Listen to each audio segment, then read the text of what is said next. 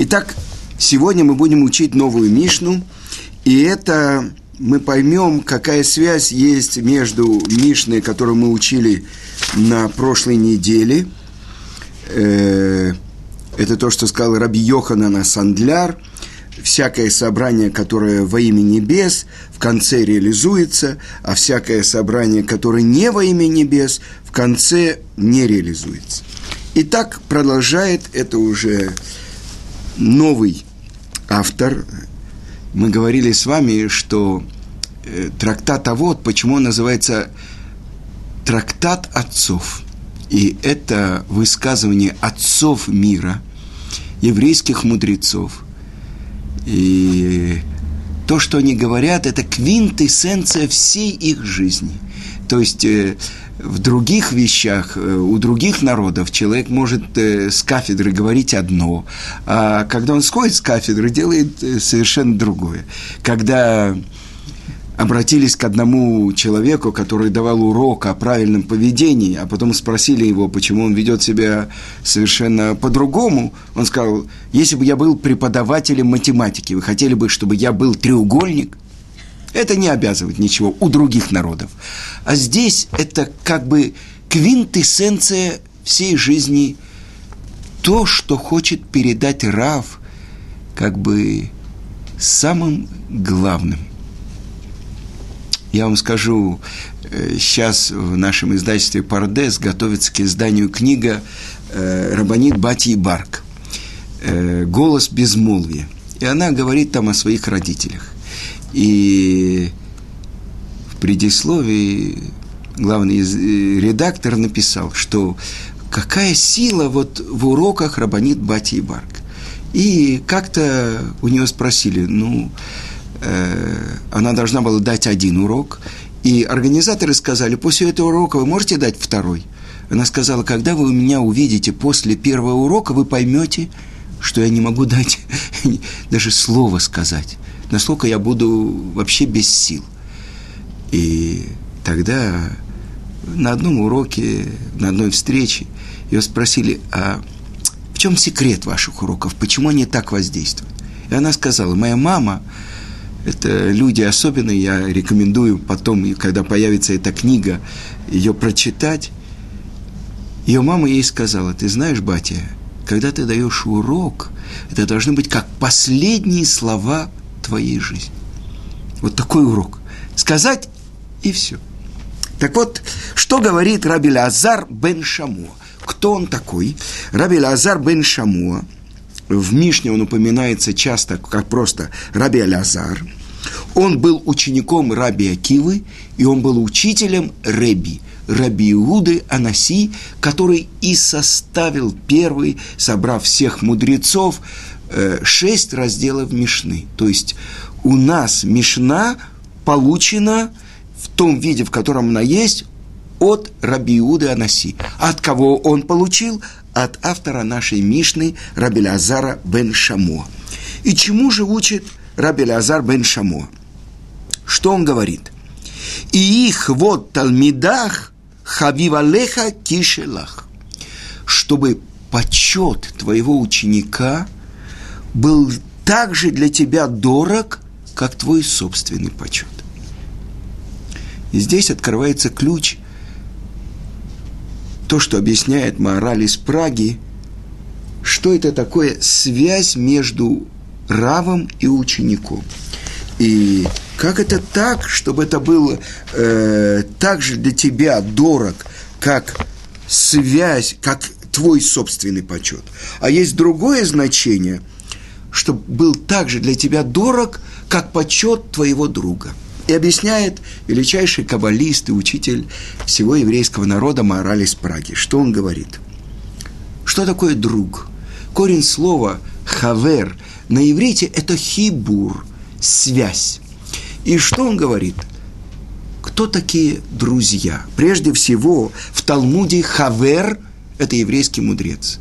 Э, я сейчас скажу какое-то слово, и многие, которые знают разговорный иврит, они знают совершенно другое значение этого святого слова. Как называется жена еврейского мудреца в Талмуде?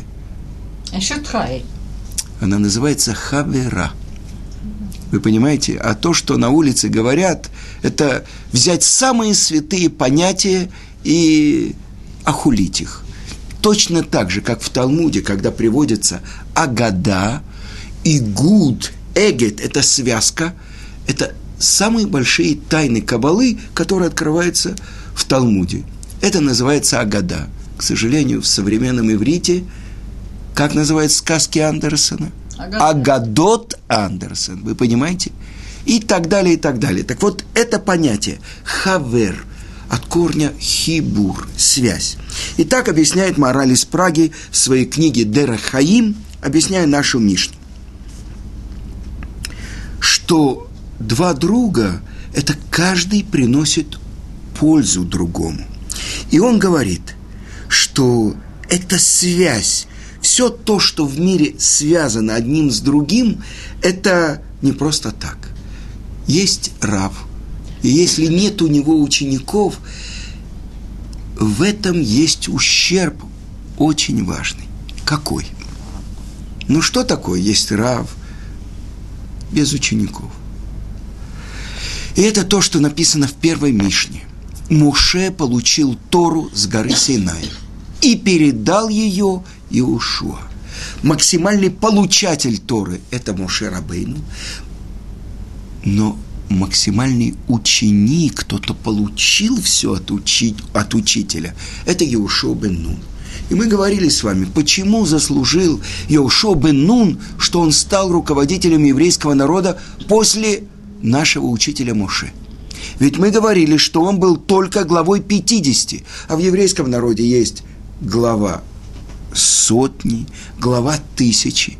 Так почему же Иошуа? Почему покраснели все другие мудрецы, когда увидели, что именно его выбрал Творец? Тот, кто должен продолжать дело Моше. Потому что это то, что Тара сама говорит. Ванаар Иошуа, как будто подросток. По отношению к учителю он второстепенный, как подросток. Он никогда не оставлял бейт мидраш. Он расставлял скамейки, он ловил каждое слово Моше. Сказано, что когда Моше поднялся на гору Синай и был там 40 дней, кто его встретил посередине горы? Иошуа, потому что он поставил свой шатер посередине горы и все 40 дней ждал, когда спустится Моше. Когда он спуск... Почему? Когда он спускается, я буду возле него, я задам ему вопрос. Это Иошуа, максимальный ученик, получатель. И вот эта связка между учителем и учеником. И есть такой закон, есть такая заповедь Вайкхель, что раз в семь лет э, в праздник Суккот делают особенную возвышенность для царя, и он читает определенные отрывки из Торы. И собираются туда мужчины, женщины, дети. Сказано, мужчины, чтобы учить, женщины, чтобы слушать, а дети чтобы увидели то, что происходит. Но сказано так, что тот, кто слышит, но не говорит, он освобожден от этой заповеди. Ну почему? Он же слышит, он же может все услышать. Талмуд объясняет, потому что он не может это передать дальше, значит, он освобожден. Представьте себе, от одной свечи сколько свечей можно зажечь? Миллионы, и от этой свечи ничего не убавится. То есть правильное получение Торы лильмот улеламет.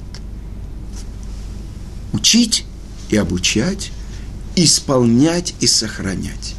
Так вот, эта связка, крепкая связка между учителем и учеником. И что учит Настана? Чтобы почет твоего ученика был так же дорог для тебя, как твой собственный почет. Хавив, мил, дорог. И вот дальше посмотрим, что он говорит. А как он говорит про друга? О, уквот хаверха киморе рабеха. А почет твоего друга, как трепет перед твоим учителем. У море рабеха киморе шамаем. А трепет перед твоим равом, как трепет перед небесами. значит, мы видим какие-то ступени, все выше и выше, и выше. Так смотрим мы. Это я цитирую только э, не советскую песню, а так обычно мой учитель Равицкак Зильбер говорил, задание для каждого еврея все выше и выше и вы. Но мы продолжаем. Значит, посмотрим, какие ступени. Ученик, как ты сам. То есть его почет, как твой собственный почет. А почет того друга, с которым ты учишь Тору, как трепет перед твоим равом. А трепет перед равом, как трепет перед самими небесами. Вы понимаете, все выше на ступень, чем объясняет это Хидо, что обычно человек э, того, кто стоит ниже его, ну, в знании, в понимании, он как бы ставит себя выше, а его ниже. Чему учит Тана Рабеля Азар бен Шамо – что твой ученик должен быть его почет для тебя такой же, как твой собственный почет. И здесь открывается очень важная вещь. Говорится, надо бежать от почета. Это хороший вопрос. От того почета, который я получаю, а не от того почета, который я должен другому. Он учит не про мой почет. То есть, на самом деле, любой человек – он, э, ну что, он хочет, чтобы кто-то его позорил при других. То есть, если мы поставим себя на место э, то, того человека, о котором мы говорим, что это значит? Каждый человек хочет, чтобы его любили, чтобы к нему хорошо отнош, относились, чтобы люди другие, ну, относились к нему достойно – Значит, что значит э, почет, и человек, который убегает от почета, это одно. По отношению к другому, моя обязанность. Об этом говорит Тана. То есть то, что человек, то, что написано в Талмуде, то, что Елеля Закен сказал одному нееврею, который пришел к нему и сказал, обучи меня всей таре, пока я буду стоять на одной ноге. И что он сказал? Квинтэссенция всей Торы. Не делай другому то, что ненавистно тебе. Так это то, что человек. Он не хочет, чтобы его позорили и так далее. Здесь говорится про его обязанность по отношению к другому. Обычно. Ну, ученики. Я сегодня был на одном уроке. Все ученики встали, вошел Раф. Э, но это все у наших братьев с Фарадим больше принято каждый ученик протягивал руку Раву и целовал его руку. И пели песню э, про Раву. И когда он уходил, тоже. На самом деле э, в сефардских семьях это идет от почитания отца. Потому что когда отец э, в субботу вечером благословляет сына, после этого сын целует его руку. Так у аштинасских евреев это не очень принято, э, но это то, что я хочу вам привести почет Рава.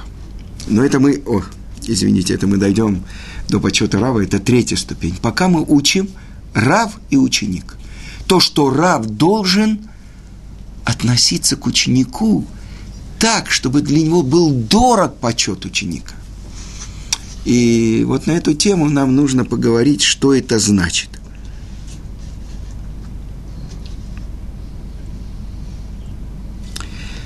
На самом деле сказано э, в Талмуде, сказано в Талмуде, что о, сказано в трактате Танит, да, что сказал э, один Амора – что многому он научился от своих учителей, еще большему он научился от своих друзей, с которыми он научил Тору, но самому большому у Миталмидай Йотер Микулам. А от моих учеников я научился больше всего. Что это значит? Так как человек, то, что он получил, он должен передавать другим – тогда Творец дает ему особенную помощь с неба, особенный рад, разум, особенное понимание, как обучать учеников. Э, с другой стороны, приводит такой пример. Большое бревно может быть объято пламенем благодаря маленьким щепочкам. Что это значит? Когда ученик задает вопрос, новый вопрос, и учитель находит новый ответ, то благодаря ученику увеличивается мудрость учителя. До этого он не знал, а вот сейчас был задан вопрос, и это открыло ему новую новое понимание, новое постижение Торы. Так вот, поэтому сказано, от учеников больше всех. Это то, что человек получает от ученика. И что это значит, как если мы обратим внимание, то написано здесь, почет ученика должен быть дорог тебе, как твой, а почет друга, как трепет и страх перед равом. Здесь хавив, дорог, любим, а здесь трепет. Так что это такое? На самом деле,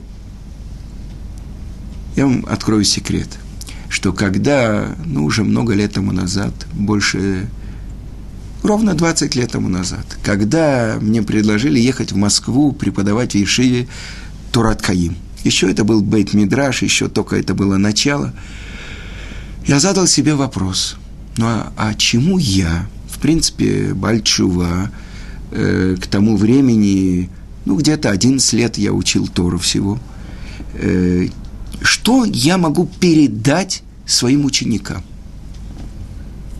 И я ответил себе, что то, что я знаю, что есть такое понятие чува, то есть возвращение, то есть из любого состояния человек может вернуться к связи с Творцом. А второе, что я знаю, что есть Творец. Две вещи, я подумал. Если я это знаю, может быть, это уже достаточно, чтобы я мог что-то передать моим будущим ученикам. И на самом деле э, я-то это знаю по своему опыту что то, что раньше, ну, было некоторой теорией, э, то, что я учил в книжках. Я, когда возвращался, я приходил к двум своим равимам. Это один из них, это Равыцкак Зильбер. Сразу он спрашивал, ну что там в Москве, как, что. И я ему рассказывал. А потом я приходил к э, своему израильскому учителю Гаону Лавдиль э, Равмойша Шапира. И то, что я открыл, и то, что для меня было новым, что оказывается, любую, даже самую простую вещь из Торы можно учить. Вы понимаете, что я говорю? Все это знают. Тору учат? Нет. Например, ну, есть э, Мишна.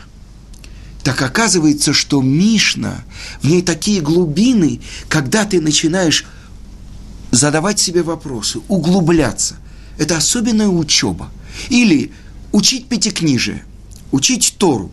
Ну что это такое? Ну прочитал, есть заповедь, два раза прочитал сам текст Торы, один раз прочитал текст, э, перевод на арамейский язык э, э, Ункилусу, и ты исполнил заповедь. А тут, когда ты начинаешь учить каждую строчку, и ты вдруг задаешь вопросы, которые раньше у тебя не были вообще. И ты вдруг задаешь вопрос, почему Раши, Равшлома Ицкаки, учитель всего еврейского народа, пишет здесь так, а не по-другому. Это то, что я пришел и рассказал Рав, Гавону Равмой Шапира. Оказывается, любое место Торы можно учить. Это то, что здесь открывается. И действительно, за заслугу учеников – открывались какие-то вещи. Потом я приходил и спрашивал у раввинов. Они говорят, вполне возможно, что это даже правильно. За заслуги учеников. Это то, что от учеников раввин получает гораздо больше, чем э, даже от своих учителей. Но главное – это цепочка передачи Торы. То, что я получил от своих учителей, это то, что я могу передать своим ученикам – вот это то, что мораль из Праги говорит, такая крепкая связь.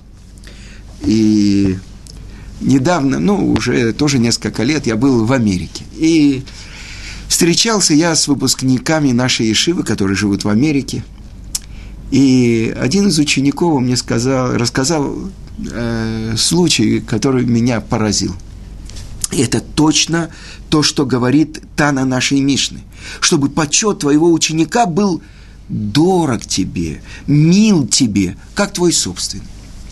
И э, один ученик, который сейчас, э, тогда, когда я его встретил, он преподавал Талмуд э, в каком-то учебном заведении. А когда он поступил в Ешиву, в общем-то, достаточно далек он был от учебы. И он сказал, вы знаете, когда я начал учиться, был какой-то урок, и Рав задал вопрос. А скажите, вот как вот на, на сленге вот будет такое слово? И я сказал. И Рав сказал, молодец, замечательно. От этих слов, молодец, замечательно, что-то во мне открылось. И я начал получать даже удовольствие от учебы. Казалось бы, ну что, какое-то слово, э, как он сказал – и это то, что хавив, дорог тебе. То есть каждый ученик, и это взгляд. Как смотрят, мне рассказали сегодня, когда я готовил урок, один э, мой хеврут, с которым я учусь, он рассказал мне случай про одного из, по-моему, это раби из Слонима, что э, к нему пришел какой-то человек, и задавал какие-то вопросы, а Рав его так принимал и провожал его как самого дорогого, близкого человека. Там сидел один ученик, он был торговцем бриллиантов, и он э, сказал, что такое, вот это же человек, я знаю, он там плохо делал, и там плохо делал, почему Рав его так принимает? И тогда Рав спросил, ты знаешь, у меня скоро э, дочка выходит замуж, мне нужно подыскать ей бриллиант на свадьбу. Ну, э, этот э, ученик, он на следующий день принес все бриллианты, и Рав сказал, вот этот хороший, вот этот мне очень нравится. Он говорит, извините, Рэби, но в бриллиантах я лучше понимаю не этот, а вот этот. Посмотрите, как он чисто э, сделан, ни одного пятнышка и так далее. И тогда Рав ему сказал, вот это я хотел тебе показать. На самом деле, каждый еврей – это как драгоценный бриллиант. Но он где-то упал, но где-то запачкался, где-то в пыль у него. Но ты знаешь, как он дорог перед Творцом, как любит его Творец. Ну так он где-то запачкался, где-то это. Почему ты спросил, почему я так с таким почетом к нему отнесся? Потому что это же сын, это же драгоценный бриллиант Творца. Ты понимаешь в бриллиантах, а я понимаю в душах евреев. Так вы понимаете, о чем идет речь? Как другой случай? Один человек. Он учился в Ешиве Поневиш, и он приехал к одному еврейскому мудрецу. У него были масса проблем и так далее. На следующий день к этому мудрецу приехали три ученика Ешивы Поневиш. Они спросили его, что вы сделали с этим учеником Ешивы. Что произошло? Он пришел другим человеком. Он сказал, я ничего не сделал. Я только внимательно выслушал все то, что он мне говорил. Вы понимаете? То есть показатель такой, как один человек может помочь другому э, решении проблем, чтобы э, понять, постичь Тору. И этот Рав объяснил – я просто ставлю себя на его место и думаю, что бы я мог сделать, если бы я был в этих проблемах, в этой ситуации. То есть ситуация, в которой вот эта крепкая связка между равом и учеником. А сейчас я хочу вам рассказать то, что было в моей семье. Мой сын, он учился в одном из известных хедеров в Иерусалиме. И меня как-то позвонил директор Хедера и вызвал, и сказал, что на несколько дней мой сын должен вернуться домой. Из-за чего? Из-за того, что он подрался с другим учеником. А потом прошло какое-то время, и сын мне рассказал, ты знаешь, я дрался с кем-то другим, и пришел Рав, это был четвертый класс какой-то, и Рав пытался нас разнимать, и я укусил его за, за руку. Но ты знаешь, он никому не рассказал. Он даже не пожаловался директору Хедера. Я хочу вам сказать, что этот Рав стал любимым Равом моего ученика. Он его позвал на свадьбу. И это до сих пор у него вот это то, что он на него не пожаловался. То, что он, он сказал, ты меня укусил, потому что ты меня очень любишь. Так вы понимаете, вот когда такие талантливые люди, которые передают Тору из любви к ученику, они могут действительно передать Тору. И это то, что сказано, то, что учит Настана. Чтобы почет твоего ученика был дорог, был как твой собственный. Только когда есть такая связь, как такая связка, тогда может быть э, действительно получение Торы. Теперь я вам расскажу то, что я слышал историю про Хофицкайма. Хофицкайм, ну, он был, у него была ешива в Радине. И вы знаете, что в это время было очень тяжелое время. Началось движение Аскалы, когда э, вырывали самых лучших учеников и говорили, ну что, сейчас Дарвин открыл, что все произошли от обезьяны. Что ты э, про это учишь, что все сотворил Творец? Ну это же наука современная, опровергает и так далее. И известно, что самого Хофицхайма пытались так соблазнить. Но внутри у него в Ешиве были такие, которые начали читать такие книжки и передавать. И вот один такой ученик, решено было его отправить. Больше того, Хофицкайм сказал, чтобы он ночью не ночевал уже в Ешиве. А где же ночевать? Он должен отправиться в свой город и так далее. И вот он пришел на вокзал, и не было поезда, и он вернулся – и ему нужно ночевать, Хофицкайм, Хофицкайм сказал, ты будешь ночевать у меня дома. И он постелил ему и все прочее. И вот ночью, где-то в 2-3 часа ночи он слышит, кто-то идет. Но он думает, сейчас это, наверное, ученики такие, хотят его побить. Но он сделал вид, что он спит, он слышит. И вдруг он почувствовал, как вот это одеяло, которое с него сползло, Хофицкаем его накрывает. Дальше он оставил Ешиву, он оставил э, э, изучение Торы, но какие-то вещи он продолжал придерживаться. Его спрашивали другие, ну что, ты ешь кошерное, ну что, ты в субботу не ездишь? Он говорит, я помню то одеяло, которое меня накрывал Хофицкай. Ученик, выгнан из Ешивы и так далее. Но это еврей, который находится в доме у Хофицкайма. И вся любовь должна быть ему отдана. Другая история, тоже про Хофицкайма.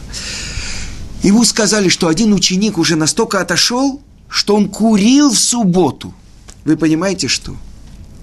И вот этого ученика вызывает Хофицкайм, он понимает, что, наверное, на него донесли и все прочее. И вот Хофицкайм, он заходит, Хофицкайм садится рядом с ним, берет его руку – и начинает плакать. Слезы текут, текут. И он говорит, Шабес, Шабес, Шабес. И вдруг одна слеза упала на руку этого молодого человека. Он оставил Ешиву и так далее. Эту историю рассказывал один из учеников Хофицкайма где-то в Америке, как это. После урока к нему подошел один человек в кипе, и все и сказал ему, ты знаешь, про кого эта история? Он говорит, нет, это про меня. Но я хочу тебе сказать, что после того момента я ни разу в жизни не нарушил субботу. А объясните, почему? Потому что эта слеза Хофицкайма сделала мне ожог здесь на всю жизнь. Когда он говорил «Шабес, Шабес, Шабес», я не могу просто нарушить субботу. Так вы понимаете, тоже я понял одну вещь, когда я должен был ехать в Ешиву Торат Хаим, что Рав учит ученика не словами, а он учит его своей жизнью, как он живет по Торе. То есть э, сказать, что я э, не посещал уроки моего учителя Равицка Казильбера, несомненно, когда я приезжал, я приходил, ну, это было раз в неделю, может быть, э, раз в две недели. Но то, что я получил, я увидел, что такое, ради чего мы учим Тору. Что быть вот таким, что быть вот как Рав Ицкак Зильбер. Потому что это живая Тора, которая ходит на двух ногах. Потому что весь он – это любовь к каждому ученику. Почему? Потому что он любит того, кто послал этот бриллиант на эту землю.